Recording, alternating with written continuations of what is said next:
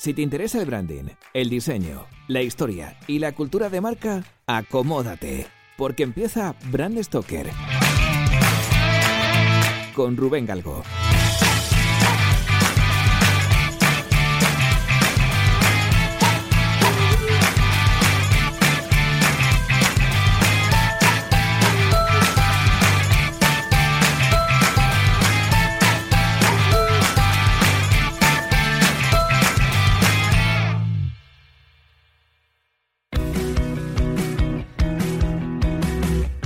Hoy en Brand Stoker vamos a ponernos los tacones para subir a la pasarela y hablar de moda, de marcas que nos visten y de tendencias. Y para ello contamos con Inmaculada Urrea, que es experta en branding de moda. Inmaculada, bienvenida a Brand Stoker. Hola, buenas tardes. Encantada.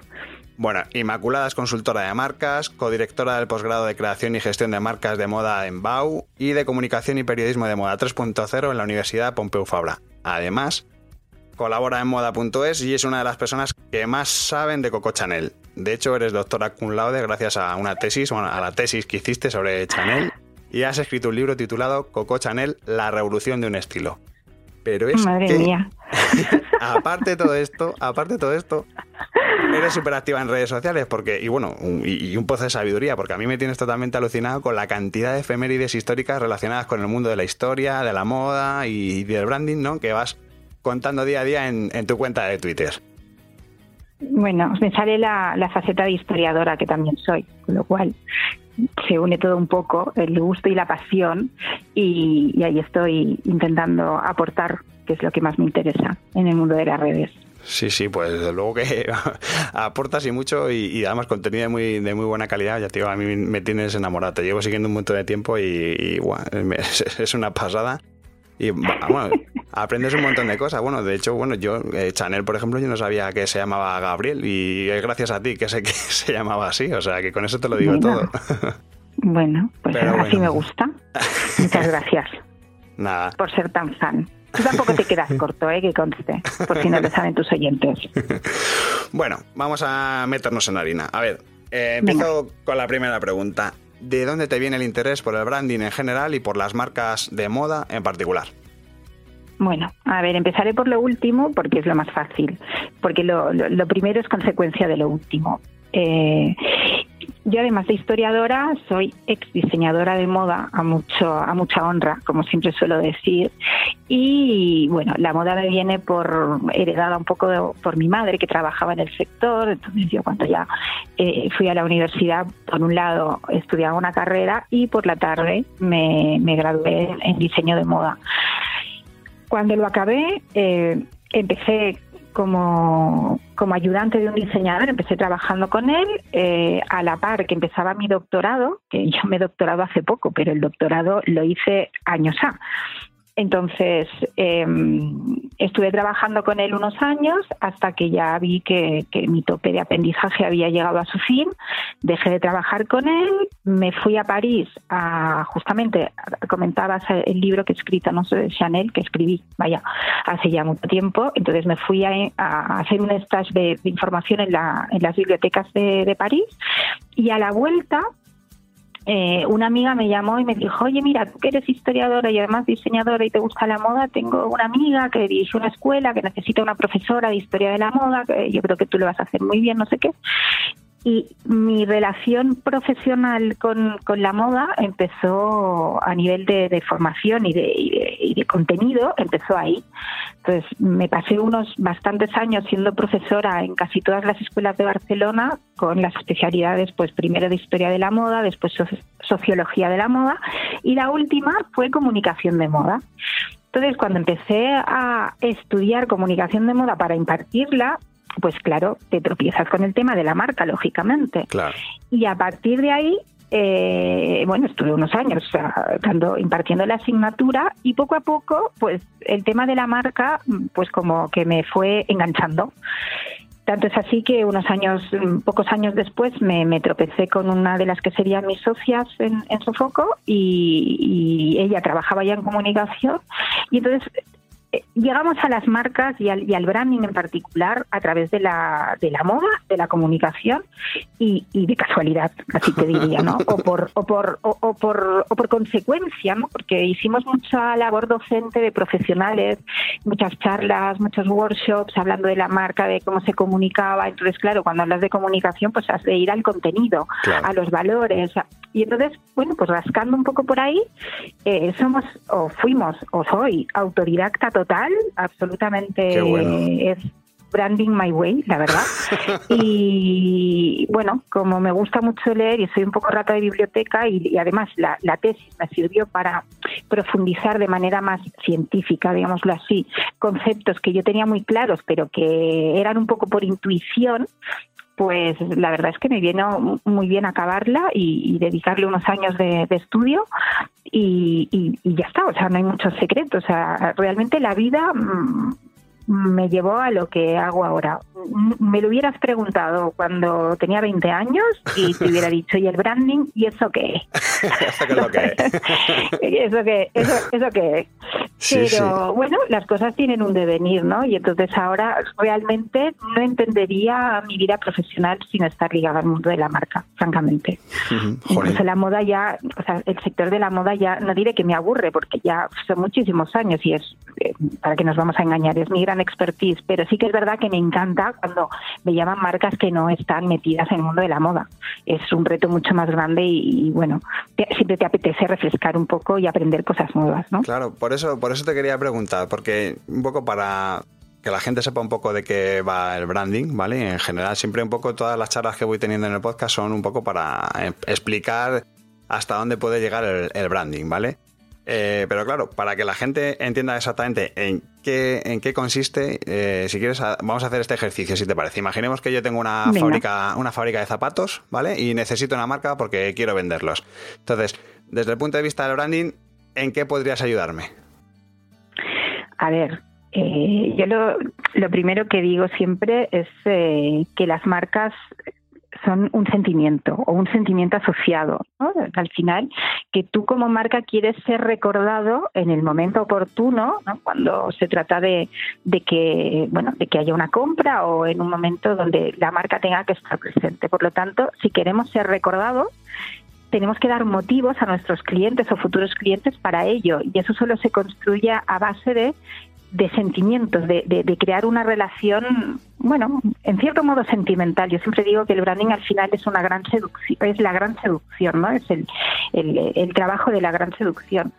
Y esa, y esa seducción pasa por eh, un intangible, porque al final una marca sí es un producto, pero lo que vende más allá del producto que cubre una necesidad funcional siempre es, eh, es una necesidad emocional. Entonces, eh, para mí el intangible, o sea, lo que es la marca, una, una definición de marca podría ser una, la creación de vínculos, no establecer vínculos entre la marca y su cliente, que siempre normalmente debe ser, digo, debe ser, es el, gran olvidado, ¿no? Al final, muchas veces te das cuenta de que las marcas siempre dicen el cliente es lo primero, pero yo ahí soy bastante cotleriana y digo que el cliente, por desgracia, nunca es lo primero. Si fuera lo primero, otro gallo nos cantaría a todos, ¿no? ¿Y qué sería más fácil? Eh, ¿Crear la estrategia para una marca nueva que aparece en el mercado? ¿O cambiar el posicionamiento de una marca que ya lleva tiempo funcionando? ¿Qué es más complicado? Bueno, a ver, por experiencia, eh, siempre es, a ver, claro, crear una marca siempre es una carrera de largo recorrido. Nunca vas a empezarla hoy y mañana ya la tienes. El todo el mundo te considera una marca. O, mejor dicho, te pueden considerar una marca por tener un nombre y un logo, pero no ese sentimiento del que hablaba antes asociado. Eso cuesta un tiempo que dependerá del tiempo que tú dediques a comunicarlo, básicamente, ¿no? Y de cómo lo comuniques, porque claro, esta es otra. No solamente por tener un intangible o tener el intangible claro, ¿vale? Eh, ya está el proceso hecho. Es decir, luego hay que implementarlo y además implementarlo bien, que ahí es donde a veces muchos clientes fallan porque no se dejan acompañar. O sea, no solo basta tenerlo claro, sino que además hay que hacerlo efectivo y hay que, y hay que hacerlo bien. Pues si lo haces mal, eh, estamos igual. O esto para empezar. Por otro lado, eh, yo encuentro que es a día de hoy es más fácil eh, tener a una startup eh, con gente que ya te viene, a mí, a mí me pasa porque yo trabajo mucho con grandes y, también con pequeñas o startups porque me gusta mucho ayudar a, las jóvenes generaciones que además son el futuro. Entonces, los jóvenes suelen llegar con las ideas muy claras eh, a veces no saben el cómo, pero sí que saben el qué. ¿no? Entonces tienes que mm. ayudarles a reorganizarlos, y tienes que ordenarles un poco y descubrirles algunas cositas que dicen, ah, fantástico, esto es lo que queríamos, ¿no? Porque luego, claro, construir sobre un folio en blanco es muy fácil. Te, te, equivocas, pero te equivocas menos. También es verdad que ahora las herramientas y, la y el, branding, aunque es verdad que hay mucha necesidad, eh, eh, hay mucha necesidad en las viejas o en las marcas maduras. pero las jóvenes casi siempre, que no todas, ojo, eh, que no todas, eh, porque también me paso mucho tiempo analizando marcas en los workshops con los alumnos y hay marcas muy recientes de las que podemos hablar que, que, que tienen, pero no, no tienen ni idea de lo que tienen, ¿vale? Pero cuando alguien te busca como consultor, ya, ya sabe o ya intuye lo que necesita y es mucho más fácil, porque luego ya van, poquito a poco, van construyendo en consonancia. Entonces, claro, aquí depende del, del de, digamos, de los recursos que tengan para dedicar, si pueden estar, eh, pues, eh, yo qué sé, comunicando en redes sociales adecuadamente el tiempo que deberían o no, etcétera. Pero los pequeños pasitos que vayan dando, los van dando en el sentido adecuado, ¿no? O en el camino correcto. No, y sobre todo lo que comentabas antes, ¿no? Que, que esto es algo, un recorrido a medio largo plazo, o sea, que aquí no se enmarca o cuando gestionas la marca que no, no vas a recibir pues de repente ese éxito o la marca, la marca va a empezar a funcionar desde el primer minuto, sino que esto requiere pues, un trabajo previo, ¿no? No, hmm. claro, imagínate si pudiéramos asegurar a nuestros clientes que contratándonos y trabajando con nosotros iban a facturar un 30% más cada año. Imagínate, seríamos de oro, ¿no? Porque claro, e, es que el fallo, ¿qué van a facturar más? Yo siempre lo tengo claro, porque cuando uno hace las cosas bien, no le queda otra. Pero claro, las has de hacer bien. Hmm. O sea, has de saber quién eres, cómo eres, cómo expresarlo y después que todo lo que acompaña a eso esté en la misma dirección. Entonces nunca es de para mañana. O sea, construir una marca antiguamente tardabas mucho tiempo, ahora a lo mejor tardas menos, pero siempre tiene que ser en, dentro de, un camino coherente, ¿no? No de como a veces ves algunas marcas que no entiendes nada, pero bueno. Sí, yo creo que en ese, en ese sentido la coherencia es fundamental. Si eso se nota porque tienes, si tienes un, camino establecido y tienes que ir continuándolo. O sea, no tienes, no te tienes que salir de ese camino. Porque yo un poco por, por nuestra experiencia en el estudio, al final lo que vemos es que muchos clientes pasado un año, dos años, ya se empiezan a poner nerviosos y quieren crear cosas nuevas. Y digo, no, si lo que tienes es que seguir por tu camino, porque si empiezas a dar bandazos, al final lo que terminas es diluyendo la marca, ¿no? Lo poquito que has construido Se, pierde. Sí, sí, además no sé por qué de repente muchos tienen como el logo, ¿sabes? Sí, el logo pero el logo, ¿qué más da? Que no te tiene que gustar. O sea, a ver, entiéndeme, sí, te tiene que gustar, ¿no? Pero no, el criterio no es me gusta o no me gusta, que esto es otra de las grandes discusiones que a veces, bueno, no las tengo afortunadamente, porque esto ya, eh, digamos que es una de las partes fundamentales del teaching antes de empezar a, trabajar. O sea, el criterio nunca es me gusta o no me gusta, el criterio es ¿es coherente con lo que soy? Sí o no. Entonces ahí, mm, pues evidentemente, eh, tienes cero subjetividad y, eh, y, ganas tiempo en cualquier decisión, porque si es coherente es fantástico, si no es coherente también es fantástico porque pasemos a la siguiente escala a ver si es coherente, ¿sabes? Efectivamente. Entonces, pero sí, sí, la manía de tocar el logo, que a veces llegan y te, te, te, enseñan antes de ponerte a trabajar, ¿no? Te enseñan todo el recorrido de logos que han tenido y, y que al final era, pues mira, al jefe le parecía que estaba ya un poco viejo, al jefe no sé qué, y así, ¿sabes? Sin, sin motivo, sin, sin justificación no, es que no, es, algo personal, no es la, marca no es algo personal, o sea, la marca está por encima. Lo que tiene que responder un poco, yo creo, es a la estrategia de negocio que, tú tengas. No tienes, si a mí me gusta un logotipo de una forma o de otra, pues que eso no, no aporta realmente nada. Lo que, lo que aporta es que sea coherente con lo que tú estás haciendo, con tu historia o con la historia que quieres, que quieres crear de ahora en adelante, ¿no? Es un poco.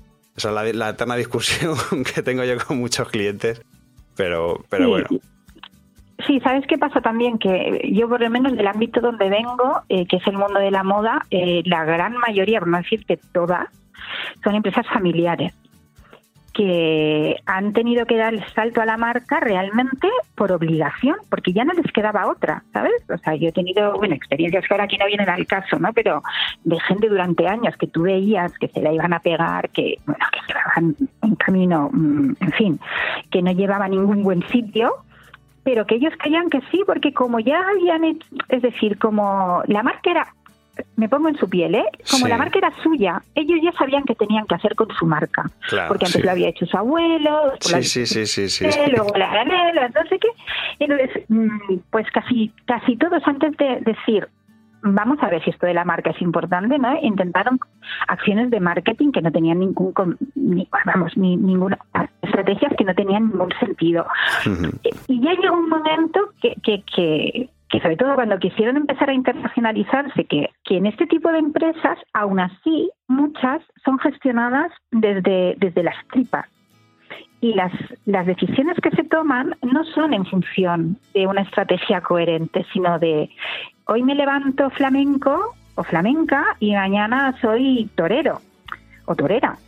Y entonces, eh, sobre todo en las marcas que a veces eh, pues están gestionadas por los mismos mm, eh, que lleva, o sea, que dan el nombre a la marca, ¿no? Te hablo de diseñadores de diseñadores que ponen el, nombre a su marca, ¿no? Entonces, ese momento, cortar el cordón umbilical y la marca va por un lado y yo y mis opiniones van por lo otro, a veces es muy complicado, pero incluso te hablo de cuestiones de estrategia, ya más allá del intangible. Y yo sé de marcas que se han ido al garete puro y duro porque pues porque han sido imposibles de gestionar desde la racionalidad. Y eso, eso para mí es, mm, digamos que es, grave. Y sigue ocurriendo, ¿eh? Sigue ocurriendo. Lo que pasa que como tampoco son marcas muy grandes, pues tampoco se nota mucho. Pero cuando, bueno, estás en el mundillo lo sabes perfectamente de quién se trata. Pero bueno, no me quiero desviar de lo que estábamos hablando. En la presentación un poco comentaba que, bueno, que eres una enamorada de la figura de Coco Chanel. Eh, y te he leído muchas veces decir que Chanel es considerada o que para ti es una de las marcas de éxito, si no la, la que más éxito tiene de todos los tiempos. ¿Por qué? ¿Qué, qué tiene Chanel que no tengan otras? A ver, a ver, no, no, no, no, vamos a poner los puntos sobre las sí. Yo lo que, sí, no, no, no que parece que sea una, una fan absoluta y yo soy una fan absoluta de la persona. De la marca es otro cantar. ¿Vale? Y de la marca o de la marca mientras vivió la persona, pues porque evidentemente aparte de todo el bien que nos hizo a las mujeres a la hora de vestirnos, que no vamos a entrar en esto, eh, a nivel de branding esta señora fue una visionaria sin ninguna duda, porque fue la primera en que firmó un perfume. Y hoy la moda, si no vendiera perfumes, las marcas de moda que se dedican a vender simplemente ropa, eh, no se comerían un colín, porque el, gran negocio viene de la cosmética y de la perfumería en su gran mayoría, ¿no? sobre todo las marcas de lujo.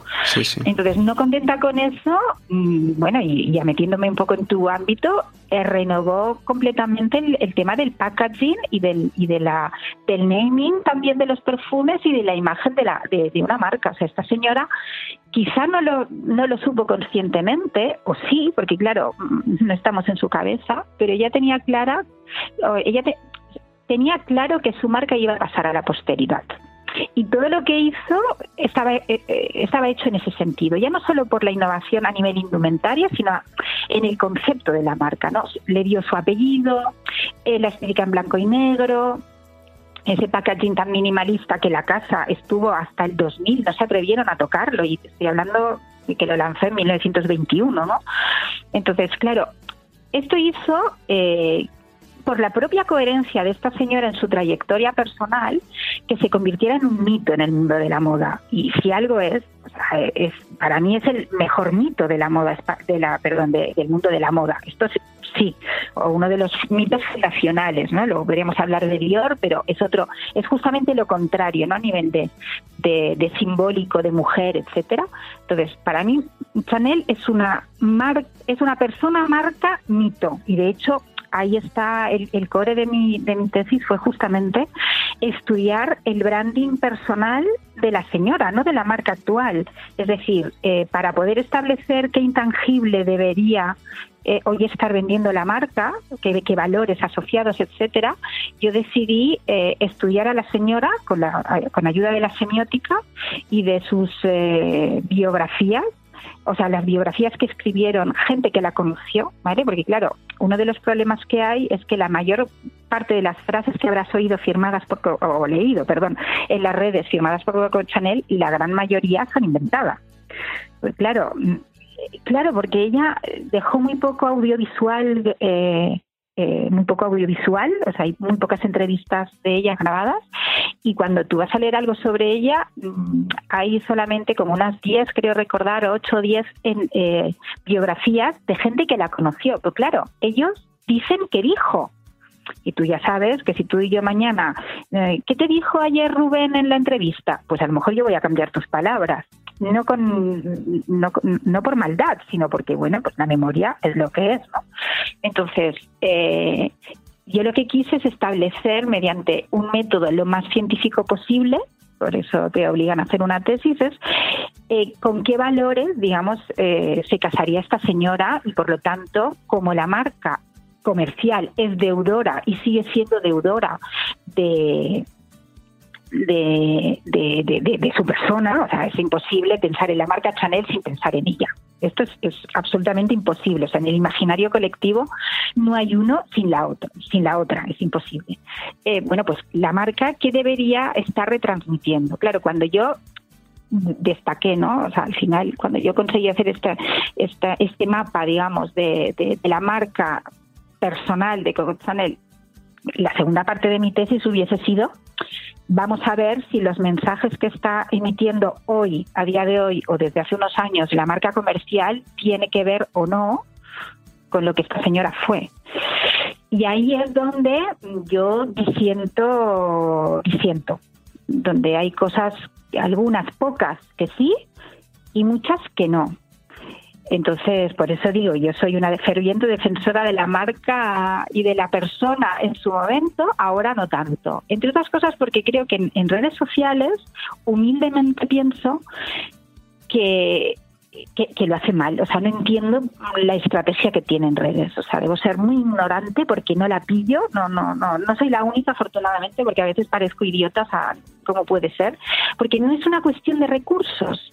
Entiendo que Chanel es una de las marcas más rentables del mundo y no será una cuestión de recursos. Entonces, no puedo entender una marca que tiene un histórico y una herencia tan importante que sin embargo, lo hace muy bien en su web, a la hora de las redes sociales, y te hablo concretamente tanto de Twitter como de Instagram, que son, bueno, donde yo soy más activa y donde veo y sigo a la marca, eh, me parece que, que, se deja muchísimas cosas que sin embargo otras marcas mucho más modestas, como por ejemplo Lacoste, que me sorprendió, ya que desde hace años la sigo, hace mucho mejor.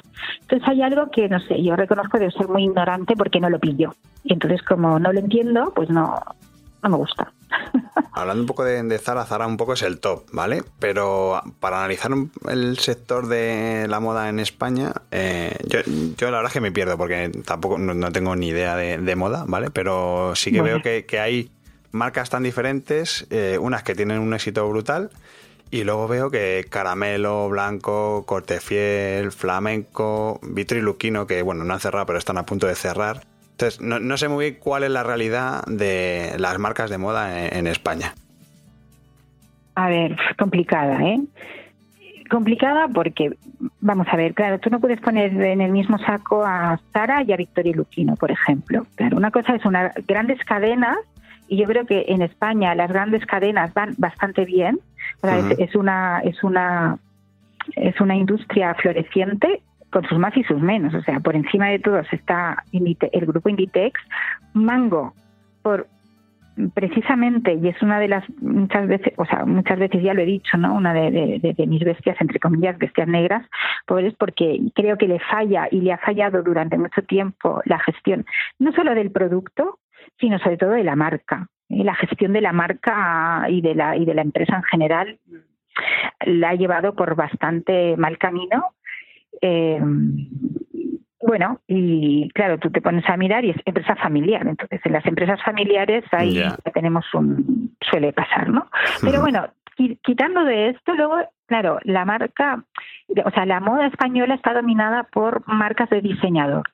Cortefiel es otra gran cadena que ahora está intentando salir del, del, asunto, ¿vale? Está intentando salir de esa crisis en, eh, por una gestión, yo creo, primero, le, le fallaba la identidad también, o sea, esto cuando las vas a mirar, eh, cuando están en crisis, mm, bueno, una de las razones, yo siempre lo achaco, a que nunca han sabido quiénes son y si lo han sabido no han sabido comunicarlo. Entonces, en el caso de Cortefiel, eh, también tiene un problema de vulgarizar la marca, o sea, una cuestión de política de precios, ¿no? Entonces, bueno, yo sé que están intentando remontar el bache, que, claro, cuando entras en, en este bucle tampoco es fácil salir, ¿sabes? Es también requiere tiempo, ¿no? Hay que cambiar a la directiva, hay que poner planes estratégicos nuevos, bueno, en fin, todo tiene un proceso que espero que simplemente porque llevan muchos años y es una de las bueno de las marcas fundacionales ¿no? de la industria española que, que, salgan con, buen, puerto porque además yo creo que tienen tienen material no entonces quitado eso luego todas las marcas que hay eh, o casi todas son marcas ligadas a un diseñador como Vittorio Luquino, Adolfo Domínguez, en su momento Antonio Miró, eh, yo qué sé, eh, Purificación García, etcétera, etcétera. Normalmente estas marcas, y digo normalmente porque alguna excepción tendría que pensarla, pero la debe haber, han estado gestionadas por el propio creativo o por los propios creativos. Eh, y, y, ahí es donde, es lo que te comentaba antes, y ahí es donde la marca soy yo, es lo que prima, cuando es lo que decía antes, o sea, la marca no eres tú, aunque te llames Adolfo Domínguez. Entonces, bueno, en el caso de Adolfo Domínguez, que está a punto, yo creo que también de irse al, otro barrio, por desgracia, porque era una de las grandes marcas de la moda española en los 80, eh, que no inventamos nada tampoco, porque era una especie de, bueno, de Armani a Made in Spain, pero bueno, oye, ¿qué quieres que te diga? Al final, eh, pues no tendremos a un Armani, pero tuvimos a un Dalí o a un Picasso, ¿no? Bueno, pues lo que fuere, eh, por una mala gestión, yo creo que Claro, para mí la figura responsable sigue siendo un señor que se llama Adolfo Domínguez, que haya, aunque haya tenido un comité de dirección, aunque haya puesto un gestor, etcétera, al final el que toma las decisiones claro, es él. Es él. Y a la vista está de que en toda su trayectoria las decisiones que él ha tomado no han estado bien tomadas. Entonces, claro, yo no vivo con ellos, no estoy en la guerra diaria y no sé que muchos otros problemas tendrán, pero que aparte de gestión, una de esas partes ha, sido no saber qué soy como marca, lo tengo clarísimo. En eso, en eso lo tengo muy claro. Eso, estrategia pura y dura. Al final, bueno, yo creo que en muchos en muchos discursos comerciales de los que nos dedicamos a crear y gestionar marcas siempre está la frase de nos dedicamos a crear historias o construimos las marcas desde la verdad, ¿no? Y muchas veces en estas marcas eso se pierde, se pierde, vamos, y hasta el punto. fíjate, Construimos las marcas desde la verdad. A ver, ¿qué verdad? Claro. Porque nunca hay una, una verdad, ¿sabes? O sea, claro, es que ya partimos, por eso te decía antes que ya partimos de, de como, no diré de frases hechas, ¿no? Pero de conceptos que son como vacíos, porque conseguimos la... Soy una marca auténtica.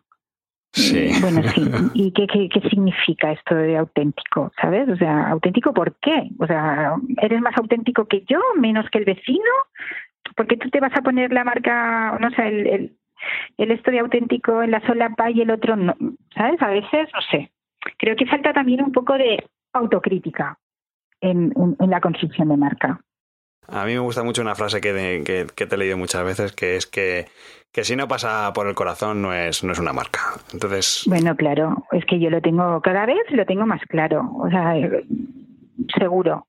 Pero es que, es que es como las personas, porque yo siempre, claro, yo parto de la, de la base de, la estrategia de antropomorfizar la marca, ¿no? Para tener una relación más cercana y poder visualizarla mucho mejor.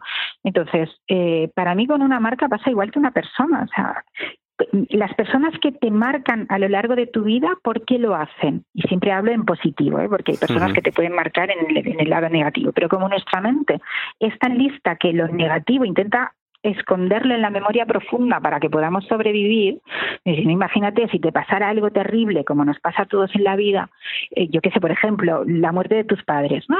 Yo en mi caso que se me, que ya no los tengo, si cada día estuviera pensando y me sintiera tal como el día que, que, que los perdí, yo no podría avanzar en la vida de ninguna manera. Vamos, no tendría la cabeza ni para hacer una tesis, ni para ver a un cliente, ni para dar una clase. Entonces, afortunadamente nuestra mente entierra las cosas traumáticas que nos pasan y sin embargo tiende a generar dopamina y hacernos felices cuando recordamos cosas que nos han aportado, que nos han marcado.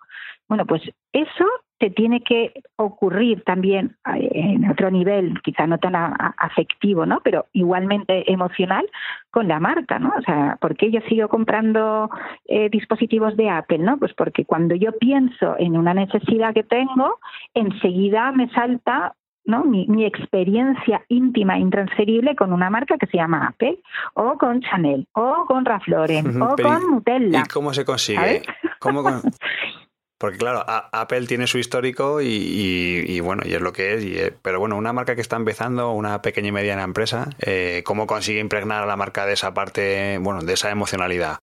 Bueno, yo creo que no, no se puede empezar a construir nada si no tienes unos valores. O sea, yo siempre, y en el caso de Sofoco, nuestro claim era Brands with Values, es decir, los valores, como en una persona, para mí son fundamentales.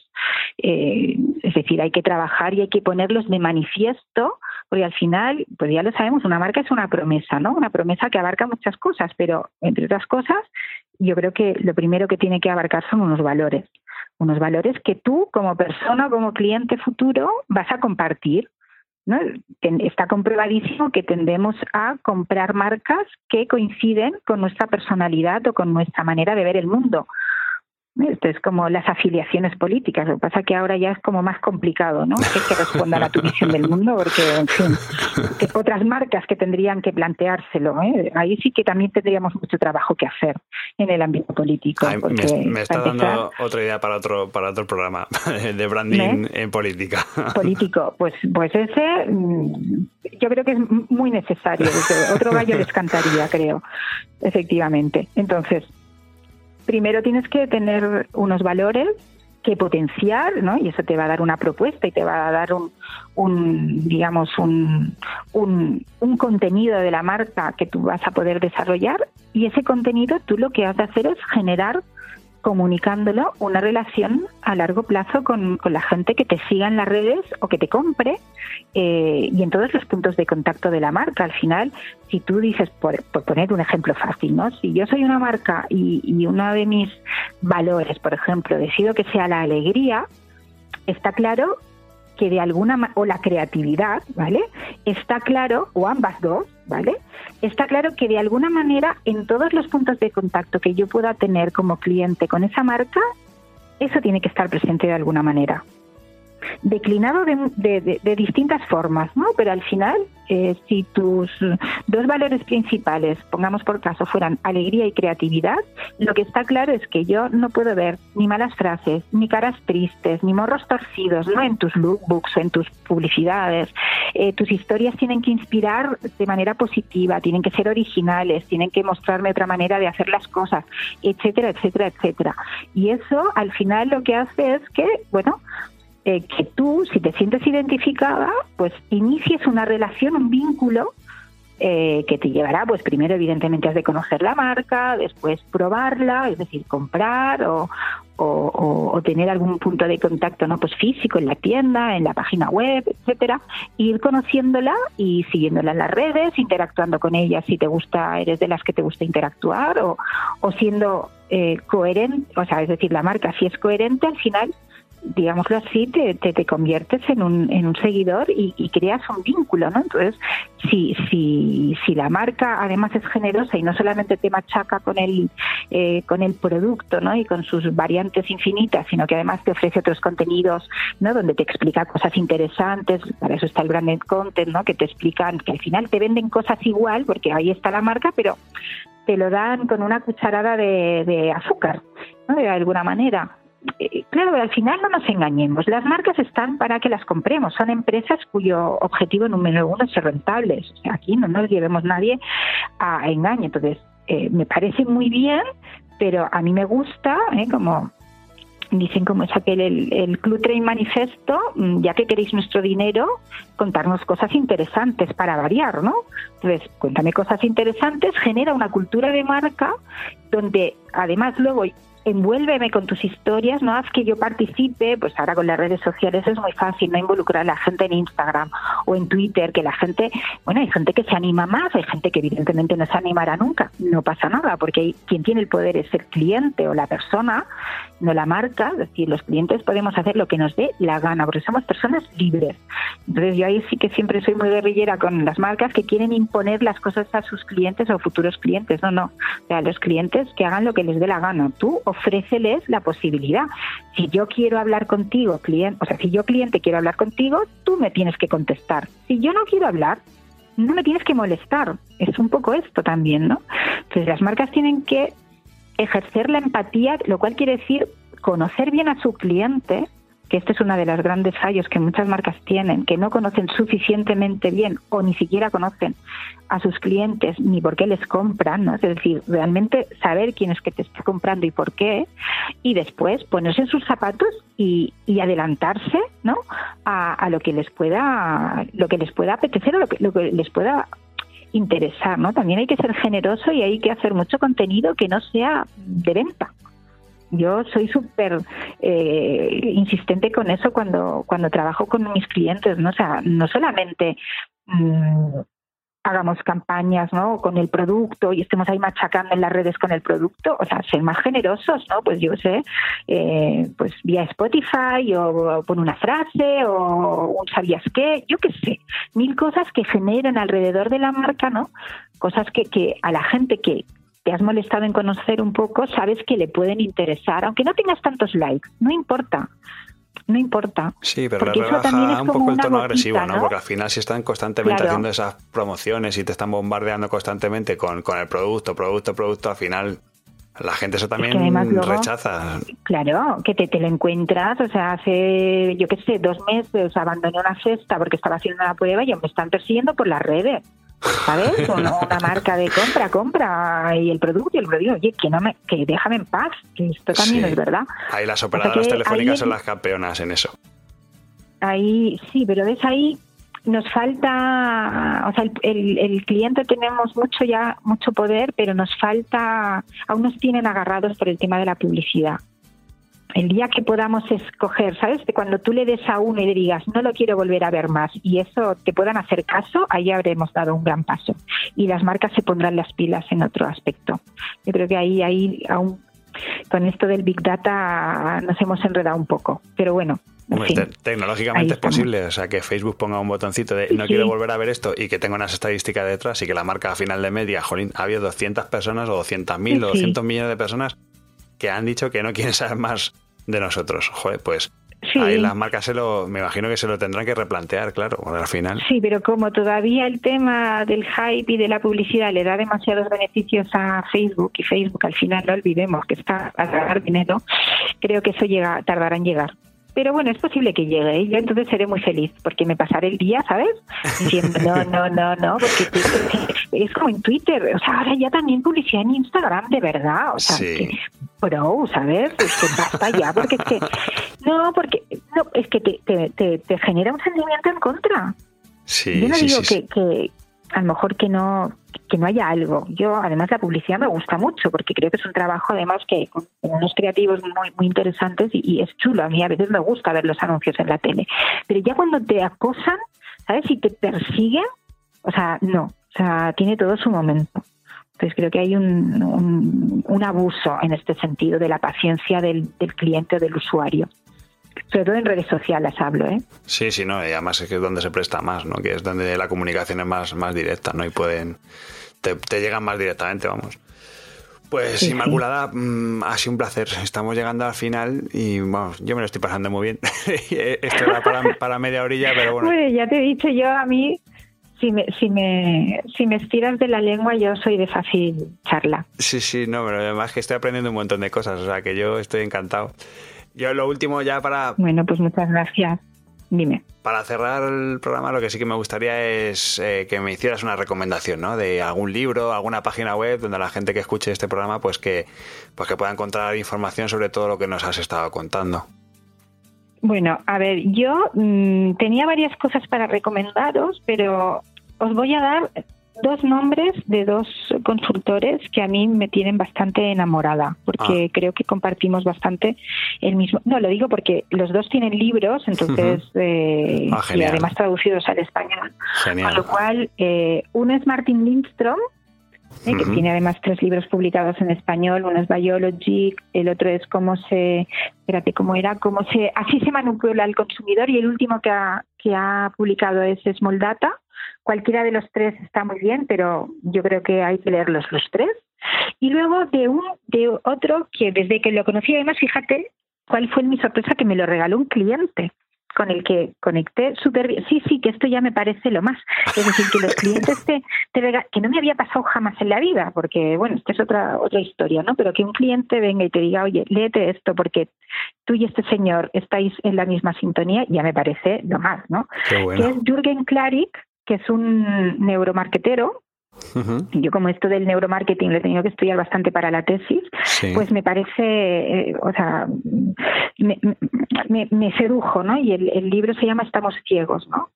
Pruebas crudas de los, sí, de los fracasos billonarios de los mercadólogos. Qué bueno, mm. luego lo pondré, lo pondré en la descripción del, del audio para que la gente lo pueda sí. copiar. Mira, publicado por Gestión 2000. Entonces, bueno, creo que además te lo puedes descargar en ebook o por PDF, bueno, en fin, es ah, igual. Y estos dos señores, bueno, uno se pone mucho en la piel, bueno, los dos se ponen de hecho mucho en la piel del cliente y hablan justamente de todo el tema de, de, la, de lo importante de crear vínculos y de, y de, y de ir al final a los detalles. Los detalles, sobre todo Martin Lindstrom, ahora que estamos inmersos en, lo, en, el Big Data, ¿no? que parece que los números y todo eso, que está muy bien, o sea, yo, la tecnología me parece fabulosa, pero al final se nos olvida que detrás de esos números hay personas y que las personas como yo suelo decir, tienen corazoncito y que al final lo que más importa en el trato con las personas son los detalles, porque tú sabes que eh, te aprecia un, un, restaurante, cuando llegas te llaman por tu nombre y eh, además te dicen su mesa preferida está disponible. Eso es un detalle. No, no solamente que te den bien de comer, porque ya se presupone, sino que además eh, te dan las gracias o, bueno, en esas cosas que al final es lo que hace la diferencia entre una marca y la otra, aparte del logo, aparte de la historia, aparte de todo. Yo creo que al final las marcas se ganan en, en el, en, el, trato a las personas. Y ojo, otra cosa importante, y ya con esto ya acabo, las personas no solamente son los clientes, que eso es lo más obvio, o tus proveedores, o sea, los externos a la marca. Y los, los grandes olvidados muchas veces son los que están detrás de la marca, que son también personas. es decir, la gente que trabaja en los equipos de la marca y en el caso de la moda, los que están en las tiendas de la marca que deberían ser sus primeros embajadores. Efectivamente, sí, sí, sí. En este caso, ¿no? Los camareros en el caso de, un restaurante, etcétera. O sea, cuando yo hablo de la persona, hablo de la persona en su integridad, los que están dentro y los que están fuera. Porque al final, como yo siempre digo, una marca no es más que una relación entre personas unidas por unos mismos valores. Y esas personas están delante y están detrás y, tú conoces o reconoces a una gran marca cuando eh, sus empleados recomiendan trabajar en ella, por ejemplo. Cosa que no ocurre, esa prueba del algodón no la superarían muchas marcas, ¿eh, Robert? Sí, sí, sí. Me temo que no. Qué bueno. Además, hace poco además lo hablaba con un cliente porque, bueno, hablando, bueno, haciendo un proyecto de, de, marca, le comentábamos, ¿no? Que qué es lo que le esperaba que lo que anhelaba de la competencia, ¿no? Y él me decía, no, no, yo lo que quiero de la competencia es que sus empleados están orgullosísimos de trabajar con, con esa marca. Y eso a mí eso me encantaría, porque esa sería la primera piedra sobre la que yo podría construir todo lo que quiero crear con mi marca. Y, joder, digo, pues me viene genial esta, esta recomendación precisamente por eso, además, porque lo vi hace, hace poco con un cliente. O sea que... Claro, pero eso, conseguir eso, Rubén, implica muchísimas cosas que son muchas veces muy complicadas de conseguir cuando estás trabajando en una marca. Porque, claro, una de las cosas que no se explica normalmente es que en el papel todo lo soporta. Hmm. Y lo ideal, todo el mundo sabe que es, pero cuando te pones a trabajar lo que hablábamos antes, no con una marca nueva, que eso es lo más fácil del mundo, sino con una marca que tiene unas dinámicas, que tiene unos directores de departamento, que tiene hmm. unos equipos trabajando, que llevan años, que llevan, yo qué sé, ponte una marca de 30 años, ¿sabes? En el mercado. Eh, y el presidente o el jefe de repente te dice esto, mm, sin, te lo dirá porque obviamente no lo está consiguiendo, para que eso sea realidad, mm, hay muy poco trabajo de marca y mucho trabajo de psicología y de coaching. Y eso nadie lo explica, eso nadie lo explica, ¿sabes? Pues, pues muy bien, Inmaculada. pues de verdad que ha sido un placer. De verdad que me lo he pasado súper bien. Me he aprendido un montón. Me voy a escuchar esto hasta que lo edite. Me lo voy a escuchar dos o tres veces porque hay muchas cosas. Has abierto muchos melones y muchas cosas sobre las que quiero seguir, seguir estudiando y mirando. Y nada, que muchísimas gracias por venir a, a Brand Stoker, que, que, muchas gracias por compartir tu experiencia con nosotros y sobre todo por, pues, por dedicarnos todos estos minutos de tu tiempo, además desde, desde tu, tu pueblecito asturiano, que, eso me parece lo más, que te envidio muchísimo por eso, por poder trabajar tranquilamente ahí en el, en el campo y, aunque luego tengas que ir a Barcelona de vez en cuando, pero joder, menuda, menuda envidia. Y de verdad que, que ha sido un placer, de verdad me he convertido en una provinciana que se pasa el día en el aeropuerto, pero bueno, está bien. Cuando vengo aquí y tengo unos días, la verdad es que lo agradezco. Pues nada, muchas gracias a ti, Rubén, por haber querido contar conmigo y espero haberos sido de utilidad y cualquier cosa, ya sabes dónde encontrarme. Y si quieres profundizar, nada más tienes que levantar el teléfono o mandarme un WhatsApp y ya sabes que estoy ahí. Perfecto, porque eso te quería decir, porque quien quiera ponerse en contacto contigo, ¿dónde, ¿cómo lo puede hacer? ¿Dónde te puede escribir? O... Mira, poniendo Inmaculada Urrea en, en Google tiene desde, desde la web, que está mi teléfono, está LinkedIn, Instagram, o sea, a mí es, muy fácil encontrarme. Perfecto. Quien me quiere encontrar me encuentra. O sea, yo no me escondo detrás de ningún nombre extraño, no es verdad, porque al final, si quieres compartir con la gente, pues es, es, es fácil. O sea, y si no, está, está, todos mis datos están circulando por la red en cualquier red social de las que de las que trabajo, claro. Muy bien, Inmaculada, pues pues lo dicho, muchísimas gracias, de verdad. Pues a vosotros, un placer. Chao.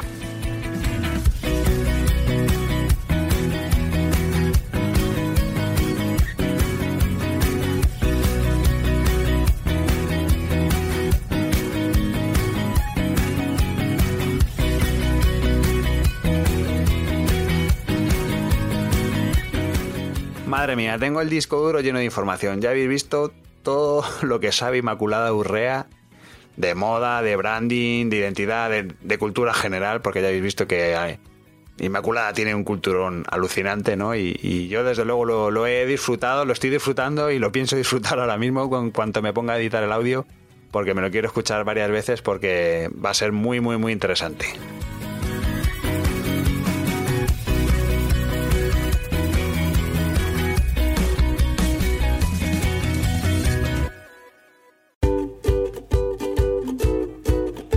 Pues hemos llegado al final de este programa de Brand Stoker y como siempre tengo que deciros que ha sido un placer. Pero antes de echar el cierre quiero recordaros que podéis apoyar nuestro trabajo de dos formas muy sencillas. La primera es realizando vuestras compras en Amazon a través del enlace de afiliados que tenemos en nuestra página web. Y la segunda es haciendo mecenas de Brand Stoker en iVoox.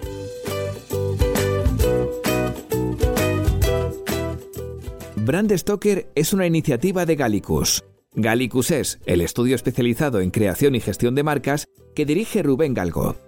Si lideras una empresa o eres la persona responsable de crear o actualizar la marca de tu compañía, no dudes en ponerte en contacto con nosotros. Búscanos en nuestra web gallicus.com.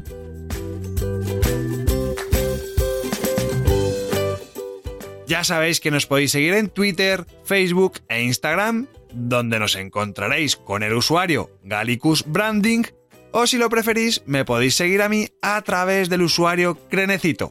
Por supuesto, no olvidéis comentar este programa, darle a me gusta y compartirlo en vuestras redes sociales. Y si os habéis quedado con ganas de más, podéis escuchar más programas de Brand Stoker en iVoox y sobre todo en brandstoker.com. Muchas gracias por estar ahí y recordad, como dijo Paul Rand, el diseño es simple. Por eso es tan complicado. Hasta el próximo programa. ¡Chao!